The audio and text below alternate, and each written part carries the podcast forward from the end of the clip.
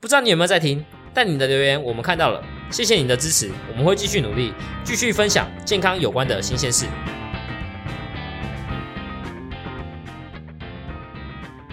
Hello，大家好，欢迎回到听我科普。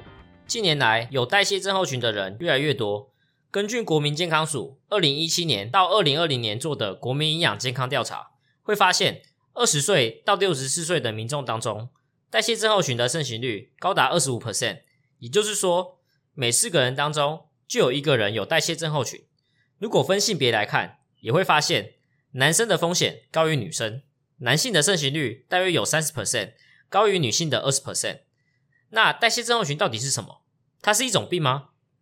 简单来说，代谢症候群其实不是一种疾病，它是一些容易导致心血管疾病危险因子组合成的总称。除了心血管疾病之外，其实代谢症候群也和很多疾病有密切相关。举例来说，糖尿病、心血管疾病、脑中风，甚至更严重的癌症，都和代谢症候群有高度关系。研究发现，如果你现在有代谢症候群，那你将来得到糖尿病、高血压、高脂血症、心脏病及脑中风四种疾病的风险，分别会是没有代谢症候群的人，也就是一般健康人的六倍、四倍、三倍和两倍。所以，代谢症候群可以说是提醒我们身体亮起黄灯了的一个警讯，也是三高、糖尿病和心血管疾病的前身。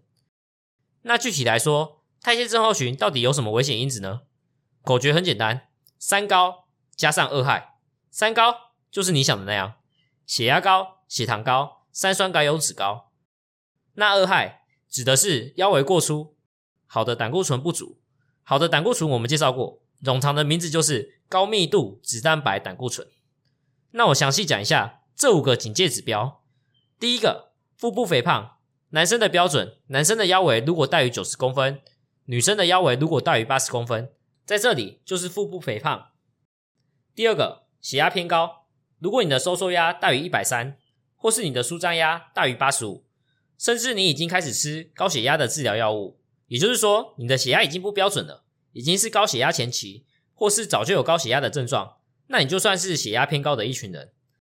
第三个，空腹血糖偏高，如果空腹血糖值大于一百，也就是说那些糖尿病前行的患者，或者是已经有糖尿病的患者，就算是空腹血糖偏高。关于血压数值或是血糖数值的标准，我们已经有做过图表的整理，放在我们 IG 和 FB 粉砖上，只要搜寻听我科普就会看到。有兴趣的人也可以回去看一下。也请大家帮我们分享跟 follow，我们会不定时更新一些科普新知，也会在上架 podcast 的时候提醒大家。那再回来，我们说了三个代谢症候群的指标：腹部肥胖、血压偏高、血糖偏高。接下来第四个，空腹的三酸甘油脂偏高。如果检测值大于一百五十，或是你已经在服用医师开的降三酸甘油脂药物。最后一个，高密度脂蛋白胆固醇偏低，也就是好的胆固醇偏低。男性如果小于四十，女性如果小于五十，就算是好的胆固醇偏低。以上这五个就是代谢症候群的组成因子。再说一次，三高加上二害：血压高、血糖高、三酸甘油脂高、腰围过粗，或是高密度脂蛋白胆固醇不足。那只要你在这五个当中有符合超过三个以上，就被认定有代谢症候群。我是不知道你们怎么想了，但我自己看起来这很正常啊。大家想一下，上面说的每一个因子，血压高、血糖高以及肥胖这几个问题，严重一点都有对应到的疾病，各自也都会影响到血管的健康。所以有一个已经不得了了，需要尽快的改善。那更何况是同时拥有三个以上的危险因子，如果加成作用底下，那样对健康来说，废话当然是危险的，怎么可能不危险？但是重点来了，这些指标就像你我知道的，往往不痛不痒。所以我们根本很难自己注意到，像是血压开始变高的初期，通常不太会造成什么症状；血糖上升，通常也不太会给我们带来多大的不舒服，都是要到了高血糖影响一段时间之后，才会开始出现高血糖常见的症状：视力模糊、吃多喝多、尿多的状况。那既然没有什么症状，又很难注意到，那有没有什么方法？难道我们就只能随便它吗？当然不是，最简单的方法。就是如果你发现自己的腰围变粗了，肚子凸出来了，开始往中广方向前进的时候，就要想一下，自己是不是有代谢症候群的，因为腹部肥胖、内脏脂肪堆积可以说是代谢症候群的一种迹象。我们说过，BMI 不是很好的反映体型的指标，原因就是因为它没有办法知道脂肪实际的堆积位置，所以搭配腰围一起看的话，就会有比较好的效果。腰围大，几乎可以反映你腹部有没有堆积大量的脂肪；内脏脂肪多，就容易造成代谢的异常。有关 BMI 不准是在不准什么？我们有做说明，放在下面链接，有兴趣的可以去看一下。当然啦，如果可以的话。更可靠的方式，当然还是希望大家能定期的进行健康检查，关心自己的身体健康，不要到了有症状了才去就医，这样往往都来不及了。讲这么多，大家更好奇的可能是，造成代谢症候群的原因到底是什么？又是因为基因遗传，还是因为生活习惯？哪些人特别容易有代谢症候群呢？研究告诉我们，代谢症候群的好发族群，不好的生活习惯大约占了五十 percent。我们频道最喜欢提的基因遗传。大约占了二十 percent。下面我举几个例子，例如体重过重，尤其是腹部脂肪过多，代表有可能内脏脂肪比较多，那也就比较容易有代谢症候群。不好的生活形态，像是有些人长时间坐着，上班通勤坐着，办公室坐着，回到家看电视也坐着，坐着越久，罹患有的没的疾病风险也越高，心脏疾病、糖尿病、肥胖、乳癌。和大肠癌的机会也都上升，或是饮食，也有研究发现，一个礼拜吃两次或是更多次的泡面，现在有人这样做吗？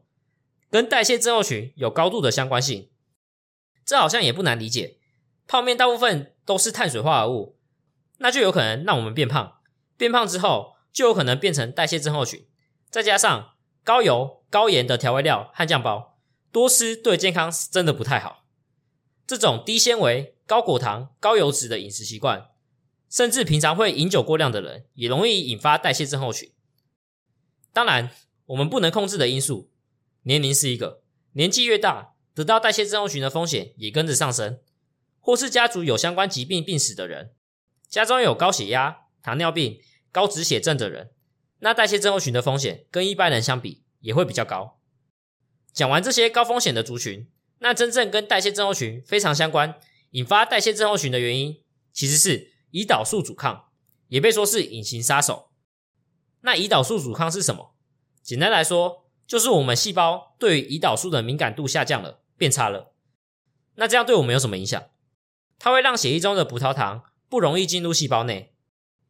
我们知道，我们把食物吃进肚子的时候，食物会在肠胃被酵素进行分解，最后转换成葡萄糖进入血液当中，接着。刚刚提到的胰岛素就上场了。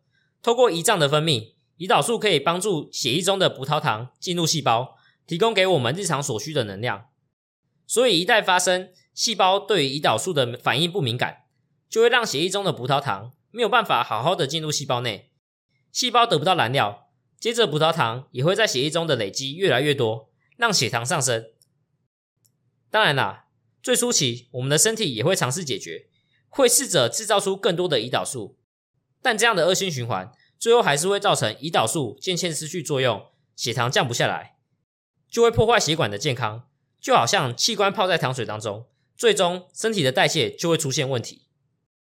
我们最后还是要来说一下，要如何预防代谢症候群，还是那些减重、规律运动、健康饮食、戒烟和不过量的饮酒。饮食部分，均衡饮食是第一优先。大家可以简单记的口诀：三低一高，低糖、低脂、低盐和高纤，降低反式脂肪，减少饱和脂肪的摄取，也尽量少吃加工食物、腌制食物。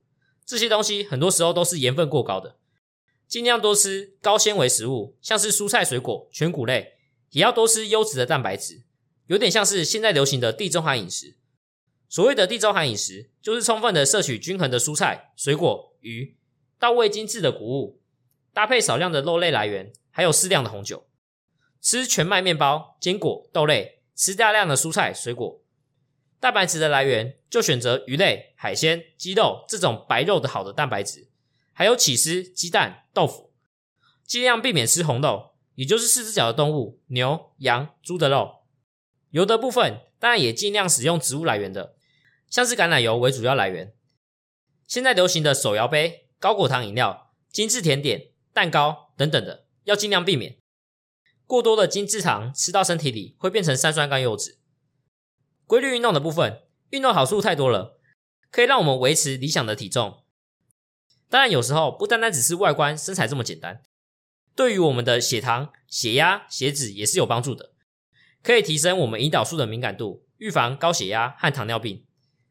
当然，我们也一直在强调，运动这件事情要量力而为，重要的都是养成习惯，而不是一开始就追求强度。